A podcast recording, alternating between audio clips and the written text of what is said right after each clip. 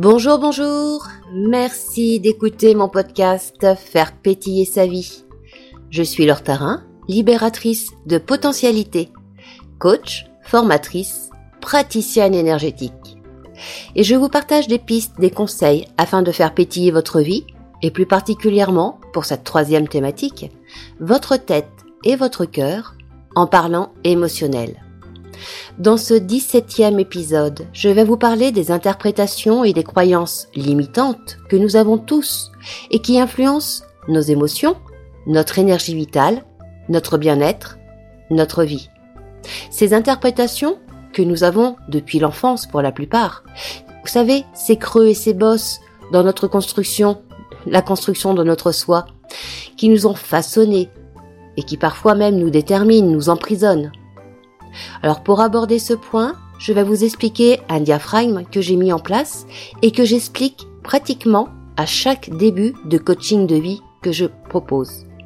Car que nous ayons 20 ans ou 70 ans, nous avons tous besoin de faire le point sur la façon dont nous nous définissons, sur nos casseroles, sur notre passé, sur nos besoins insatisfaits. Et vous verrez qu'il y a un lien direct avec le rôle que nous jouons dans la dynamique infernale du triangle de Karpman, hein, cette dynamique dont je vous ai parlé dans les deux derniers épisodes. Mais revenons à nos interprétations, à nos creux et à nos bosses. Tout d'abord, imaginez une ligne de temps avec le passé à gauche, le présent au centre et le futur sur votre droite. C'est comme ça que personnellement j'ai pu mettre en lien tout ce que j'avais expérimenté et appris lors des accompagnements thérapeutiques, lors des stages de développement personnel, lors des formations que j'ai suivies. Et je vous le partage car ça parle à plus de 90% de mes coachés. Au niveau du passé, il y a vous, quand vous étiez enfant, et il y a vos parents. Vous, enfant, vous avez eu des besoins qui ont été plus ou moins satisfaits, tels que la reconnaissance, l'estime de soi, la confiance en soi, qui font partie de votre construction de soi. Vous avez reçu plus ou moins de l'amour, de l'attention, de la sécurité. Vous avez eu également des blessures émotionnelles, des blessures narcissiques, peut-être même psychologiques. Vous avez découvert la soumission aux injonctions des adultes. Vous vous êtes adapté aux demandes de vos parents pour avoir leur reconnaissance, leur amour. Vous avez peut-être été jusqu'à imiter l'un de vos parents. Vous avez essayé de répondre, de façon négative ou de façon positive, aux attentes de vos parents. Tout ceci, ça a formé ce que j'appelle vos creux et vos bosses. Et à l'époque, bah, vous étiez victime de ces adultes, hein, car vous étiez faible, vous étiez en construction de vous-même, donc vous étiez irresponsable de ce qui vous arrivait. Et lorsque nous sommes enfants, nous interprétons les situations, les comportements, avec notre analyse d'enfant. D'enfant en construction. Mais on va ancrer en nous les réponses que nous avons reçues ou que nous avons mis en place pour répondre à telle situation. On ancre ça comme étant la bonne réponse et on va acquérir un comportement, une façon de nous adapter que l'on fait nôtre et sur laquelle on va se construire. À côté des enfants, sur cette ligne de temps, il y a vos parents, vos parents du passé. Vos parents qui ont sans doute joué soit le rôle de sauveur, soit le rôle de persécuteur, soit le rôle de victime. Vos parents qui avaient leurs propres croyances, leurs limites, leur propre creux, leur propre bosse d'adultes. Il s'agit pas de là de les juger, hein, mais juste de faire un constat objectif. Ok pour le passé? Maintenant, nous sommes dans le présent. De l'enfant que vous étiez dans le passé, vous êtes maintenant adulte. Soit vous êtes un adulte victime, car vous vous considérez encore comme irresponsable que de ce qui vous arrive, de vos faiblesses, de vos limites, que tout ça, ça provient de votre passé, que vous rejetez peut-être encore la faute sur vos parents. Du coup, vous n'assumez pas la responsabilité de votre transformation en tant qu'adulte. Et vous recherchez encore et toujours dans votre vie d'aujourd'hui un sauveur ou un responsable. Tout comme vous auriez aimé, enfant, avoir un sauveur pour venir vous sortir des situations difficiles, des situations conflictuelles, pour vous apporter plus d'amour, plus d'attention. Tout comme vous aviez, quand vous étiez enfant, un responsable de vos malheurs. Et si c'est encore le cas, c'est que vous êtes resté emprisonné dans vos creux de votre enfance. Par contre, si vous êtes un adulte responsable, et vous faites une nouvelle analyse de votre passé avec vos yeux et votre compréhension d'adulte d'aujourd'hui. Et alors vous allez prendre conscience que oui, vous avez des blessures, que oui, vous avez des manques, que oui, vous avez encore des besoins. Et vous allez chercher vous-même à combler vos manques, vos besoins, à soigner vos blessures, sans attendre que maman ou papa le fasse pour vous. Comme vous l'avez entendu lorsque vous étiez enfant. Alors vous vous demandez ce que vous, vous faites aujourd'hui pour vos besoins, pour vos manques, pour vos blessures. Et en élargissant votre analyse, eh bien vous vous apercevez que vos parents, dans le passé, ont été eux aussi des enfants. Eux aussi, ils ont souffert. Eux aussi, ils ont des creux et des bosses vis-à-vis de leurs besoins, de leurs blessures. Et leur comportement à votre égard, quand vous étiez vous, enfant, leur façon de vous avoir apporté suffisamment ou non d'estime de vous, de confiance, de reconnaissance, d'amour, etc., ben que ce comportement provient du fait qu'ils sont devenus soit eux-mêmes des parents adultes responsables, soit des parents victimes irresponsables. Vous vous rendez compte que soit ils ont pris conscience de leurs propres blessures, de leurs creux, de leurs bosses, et qu'ils ont essayé de trouver des solutions, afin de se construire en tant qu'adulte responsable, afin de se reconstruire même peut-être, et de vous apporter tout ce qu'ils ont pu, soit ils n'avaient pas conscience de leur responsabilité, de leur possibilité d'agir sur leurs propres besoins, sur leurs creux, sur leurs bosses, et que du coup, ils vous ont donné ce qu'ils pouvaient, en étant eux-mêmes en souffrance, en souffrance de leur passé. Alors ceci explique cela mais ça ne l'excuse pas pour autant, on est bien d'accord. Tout le monde, et ce à n'importe quel âge, peut prendre conscience de ses émotions, du rôle qu'il joue dans ses relations. Tout le monde peut se remettre en question et devenir responsable de ses besoins, de ses blessures, de ses émotions. Et d'aujourd'hui, bah dépend votre futur. Sur cette ligne de temps, sous l'onglet futur, c'est à vous de décider quel parent, quel adulte vous souhaitez devenir Souhaitez-vous devenir un adulte, un parent responsable, qui ne joue plus le rôle de victime, de persécuteur, ni de sauveur? Souhaitez-vous encore et toujours rechercher un sauveur, une victime à maltraiter, un persécuteur contre lequel vous battre? Qu'aimeriez-vous apporter à vos enfants, à vos proches? De quelle émotion aimeriez-vous remplir votre vie? Alors aujourd'hui, faites vos choix. Et posez-vous les questions. Quels sont vos objectifs?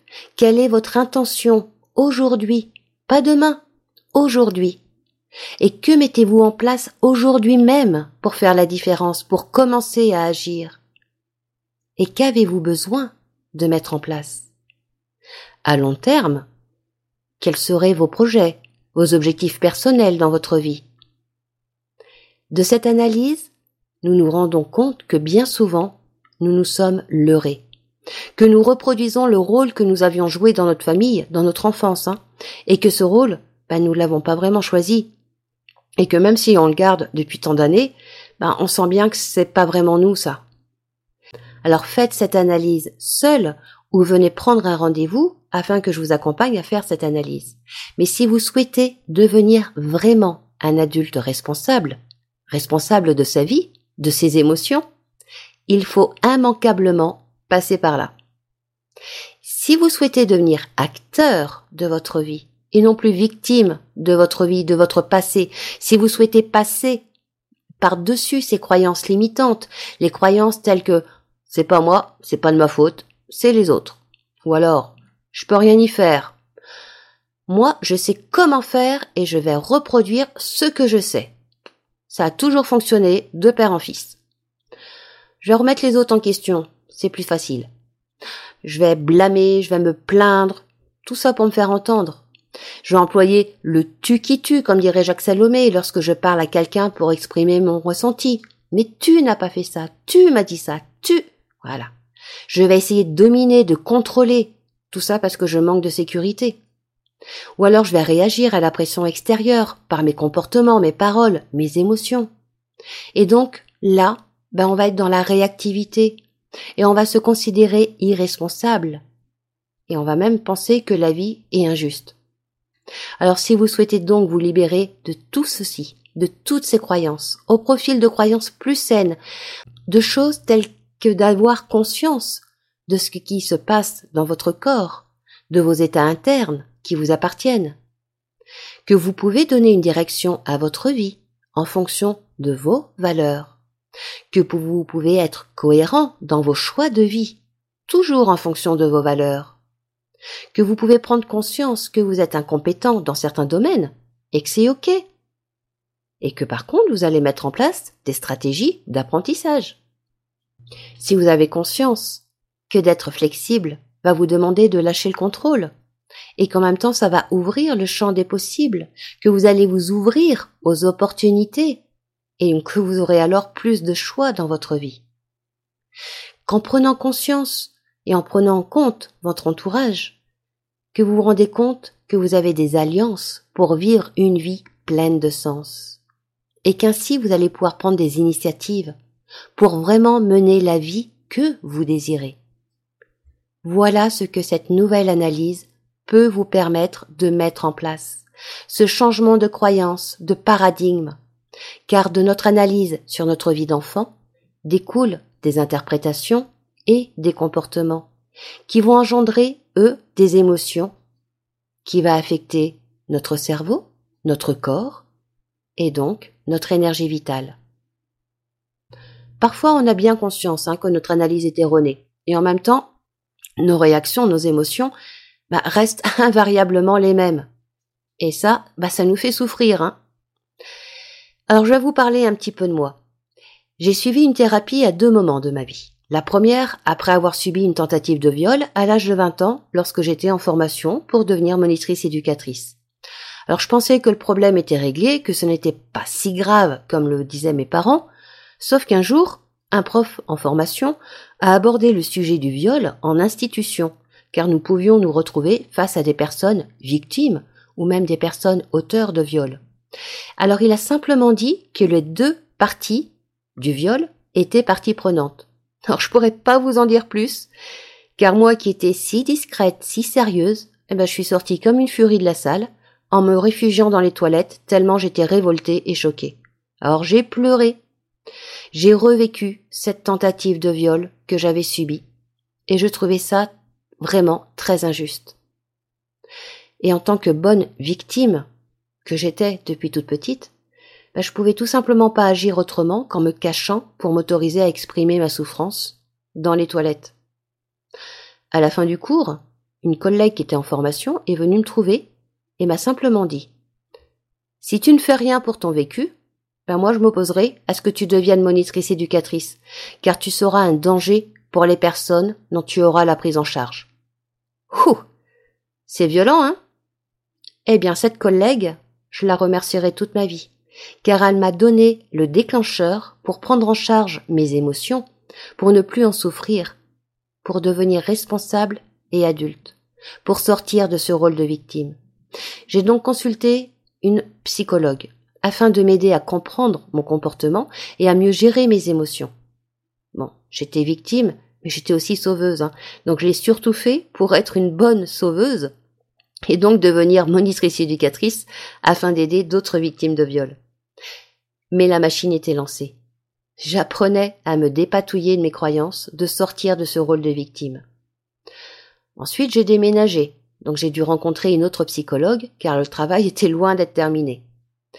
De cette tentative de viol, en est sorti le fait que j'étais victime, victime de mon père, qui jouait le rôle de persécuteur, et que je ne pouvais pas vraiment l'être pleinement, car en même temps, bah, ma mère, elle, occupait déjà le premier rôle de victimisation. Alors je jonglais inconsciemment entre le rôle de sauveuse en famille et le rôle de victime en privé. J'ai compris plein de choses grâce à cette thérapie. Je me suis repositionnée, j'ai avancé dans ma vie. Et j'ai commencé à travailler.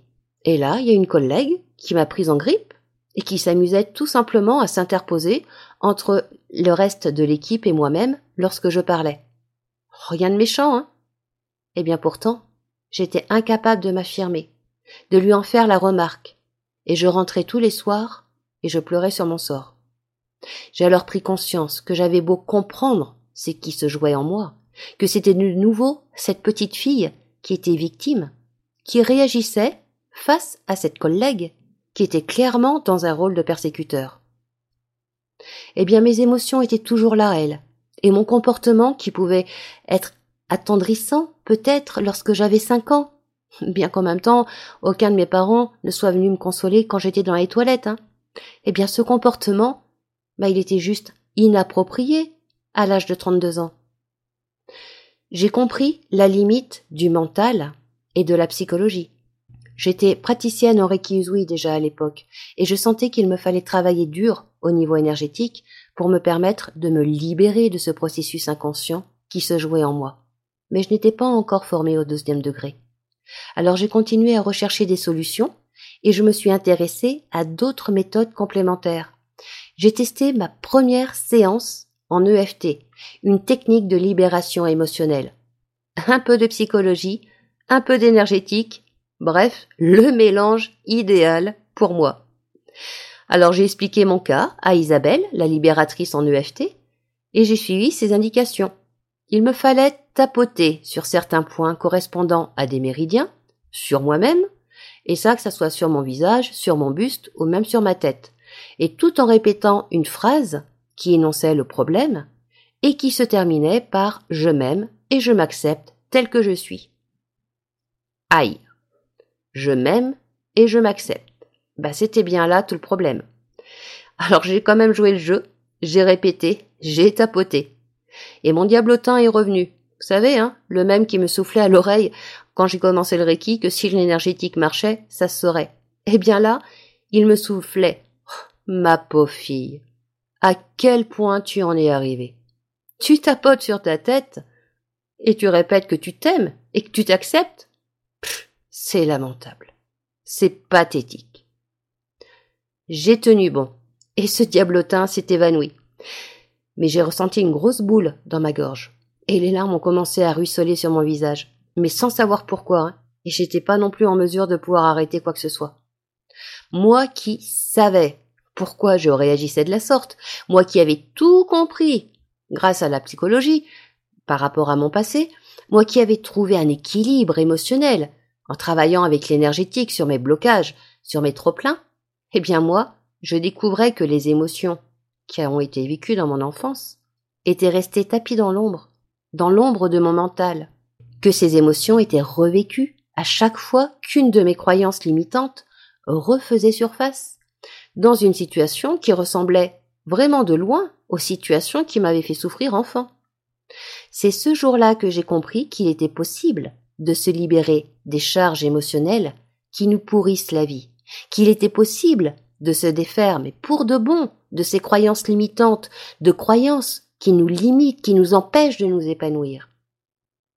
Simplement en tapotant des méridiens et en faisant le buzz dans sa tête avec une phrase positive. Ça, c'est une fois qu'on a conscience de nos croyances. Ma collègue, elle, ne s'est jamais plus interposée entre les autres et moi. Parce que soit je lui soufflais dans les cheveux, soit je m'esclaffais lorsque je la voyais s'avancer entre nous. Et moi, bah, j'ai jamais plus pleuré de souffrance car je me sentais rejetée. J'ai enfin réussi à m'affirmer et à me positionner. Alors pas d'un seul coup non plus, hein, je suis humaine. Il y a bien eu des faux pas. Mais il faut du temps pour trouver de nouvelles réponses, de nouveaux comportements. Des comportements adaptés à nos valeurs et à notre entourage. Et ça, ce n'est possible qu'en apprenant à se connaître, en allant à la rencontre de nous-mêmes. Bref, voilà pour ce qui est de l'importance de nos interprétations, de nos croyances, sur nos émotions, sur nos comportements et sur notre énergie vitale. Et voilà les moyens que je propose pour vous accompagner sur ce chemin de libération et d'épanouissement de vous. Alors si vous souhaitez en savoir plus sur l'EFT, j'ai fait, mais il y a longtemps, une petite vidéo explicative qui reprend chaque point de méridien à tapoter. Mais soyez indulgents, hein. je n'étais pas du tout à l'aise avec le fait de poster une vidéo sur YouTube et de m'exposer à la vue de tous. Mais depuis, j'ai longuement tapoté sur moi et je peux vous partager tout ceci sur un podcast. Allez, prenez soin de vous, mais prenez soin de vous vraiment. Faites pétiller votre tête et votre cœur, car votre vie en vaut vraiment la peine.